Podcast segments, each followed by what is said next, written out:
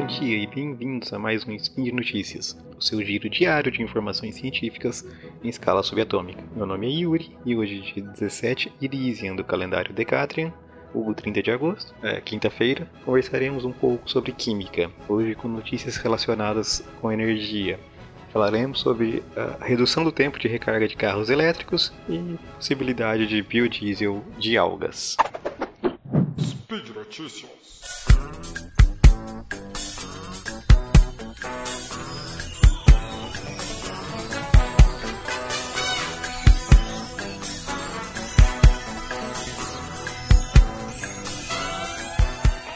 Então, na nossa primeira notícia de hoje, vamos conversar um pouquinho sobre carros elétricos. É, carros elétricos não são muito populares ainda, uh, principalmente aqui no Brasil. Mas vamos é, conversar um pouquinho sobre um dos problemas desses veículos, né? as, as baterias.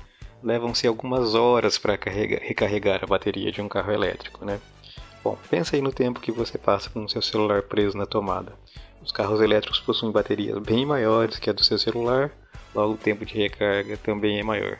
Ah, então, como a gente pode é, resolver esse problema? É, uma alternativa é, que tem sido estudada é trocar as, bateri as baterias e empregar baterias de um tipo diferente. Esse tipo diferente seriam as chamadas baterias de fluxo redox. Ah, e qual é a diferença né, entre a bateria do seu celular de hoje e uma bateria de fluxo redox? É, essa bateria que a gente tem é, atualmente, né, principalmente as baterias de íon lítio, é, elas usam uh, uh, para produzir corrente elétrica reações de oxirredução entre alguns componentes fixos que estão dentro da bateria. É, e nas baterias de fluxo redox, as reações ocorrem em uma solução que é colocada dentro da bateria. Dentro dessa solução existem algumas moléculas, alguns íons, e, esses, e essas moléculas, essas entidades que é, sofrem as reações de oxirredução que produzem a corrente que vai alimentar, uh, bom, sei lá, aqui no, no caso o carro, no caso das, do seu, seu, poderia ser o seu celular. Tá, e qual a grande vantagem de passar as reações para o líquido? Né? A vantagem é que a gente pode simplesmente trocar esse líquido e recarregar a bateria. É, então, a bateria descarregada, a gente tira o líquido que está dentro dela descarregado e coloca um líquido ainda contendo a carga. É, tá. Aí você vai, pode estar pensando, tá, eu faço o que com esse líquido descarregado? Bom, esse líquido descarregado, assim como a bateria ah, que a gente usa atualmente é, é passível de recarga, ah, esses líquidos também poderiam ser recarregados. É, mas a vantagem é que o processo de trocar o líquido descarregado pelo líquido carregado seria muito mais rápido, uh, seria o equivalente a encher o tanque do carro, pensando num carro elétrico, né? e essa recarga poderia ser feita externamente ao carro, certo? Uh, ficou um pouquinho confuso, então vamos tentar dar uma melhorada nisso. Imagina que você tem um carro elétrico, então você pode sair com o seu carro elétrico pela manhã, aí você observa lá que ele está com a bateria baixa você vai até um posto de, de recarga. Nesse posto, a, essa bateria é drenada, né? tira esse líquido com pouca carga e preenche novamente, né? enche a bateria com líquido carregado e você já sai com o seu carro numa boa, né? com um tempo gasto aí extremamente curto. Ah, nesse posto de recarga, o líquido retirado vai para um sistema uh, onde ele vai ser recarregado e sendo então assim reutilizado, certo? Aí você me pergunta, essa bateria é uma grande novidade? Não, esse, esse tipo de bateria já existe já há alguns bons anos. Só que ele tem um probleminha, por isso ele não é, uh, não tem um uso tão difundido, né? Não existe uh, muito provavelmente você nunca viu uma bateria desse tipo na, na sua vida. O lance é que os materiais que a gente conhece hoje, né, com os, a, as moléculas que a gente conhece, que são capazes de sofrer esse processo, nessas reações de oxirredução, fornecer a, a corrente elétrica, que é, que é a função da bateria, ah, tem um problema de densidade de carga. Elas geram uma densidade de carga muito baixa. E, mas agora, recentemente, foi publicado um trabalho em que um grupo de pesquisadores da Universidade de Glasgow mostrou que uma solução aquosa de um, um é, consegue reter uma quantidade bastante grande de carga, bastante significativa, uh, e poderia então tornar essas baterias é, efetivamente viáveis. Uh, nos testes que eles já realizaram, eles conseguiram uma, observar uma densidade de, de 225 é, watt-hora por litro e extrapolando um pouco esses valores, levando as concentrações um pouco mais é, próximas aos limites de solubilidade das entidades envolvidas ali.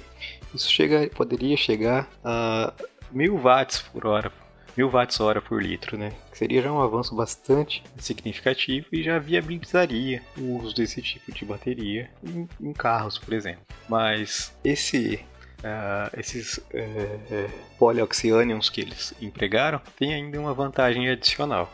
Eles podem servir como intermediários, como carreadores de hidrogênio para geração de hidrogênio. Uh, então, essa geração de hidrogênio poderia ser feita em loco e possibilitar uma fonte de energia híbrida, né?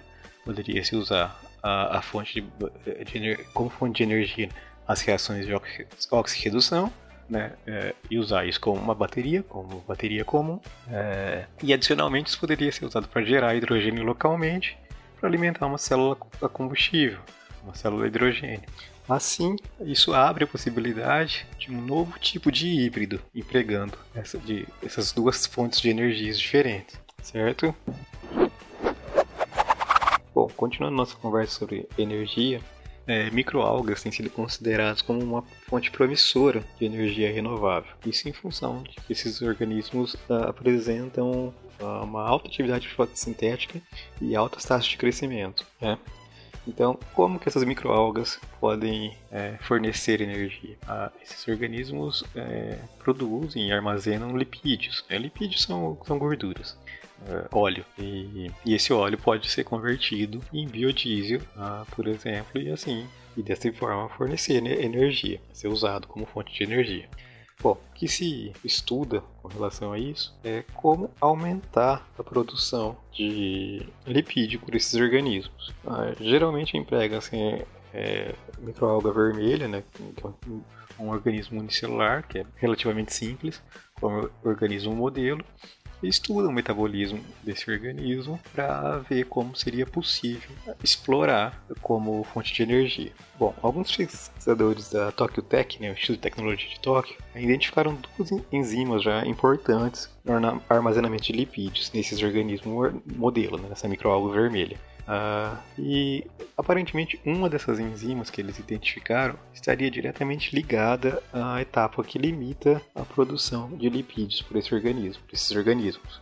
Então eles conseguiram aumentar a produção de lipídios em até 56 vezes quando comparados com uh, um organismo padrão, né, com a linhagem padrão dessa alga, através da amplificação da expressão de uma enzima específica e não, não observaram nenhum efeito uh, negativo no crescimento da alga. Então, o grupo de pesquisa pretende continuar o trabalho com a alga, melhorar a compreensão dos fatores que controlam a expressão de, desse gene, né, desses genes em questão, melhorar a compreensão como esses, essas enzimas atuam na, no armazenamento de lipídios e assim tornar essas algas efetivamente uma fonte de energia a ser explorada. É claro que isso ainda vai levar algum tempo, mas se os cientistas conseguirem efetivamente controlar essa produção de lipídio por essas microalgas, é sim, serão sim uma fonte bastante interessante de energia tá? que pode vir a ser explorada num futuro relativamente próximo. Bom, meus amigos, por hoje é isso que eu tenho para vocês. Gostaria de ressaltar que os links para os artigos aqui citados uh, estão no post e também, já que vocês já vão lá para dar uma olhadinha nesses artigos, deixa lá um comentário, seja ele um elogio, uma crítica ou mesmo um xingamento. Ah, ou quem sabe uma sugestão de algum tema a ser abordado em programas futuros. Uh, também é importante lembrar que esse podcast só é possível acontecer por conta do seu apoio no patronato do SciCast. Caso ainda não seja um apoiador, dá uma olhadinha no link na postagem e considere essa possibilidade de se tornar um. Um forte abraço e até amanhã.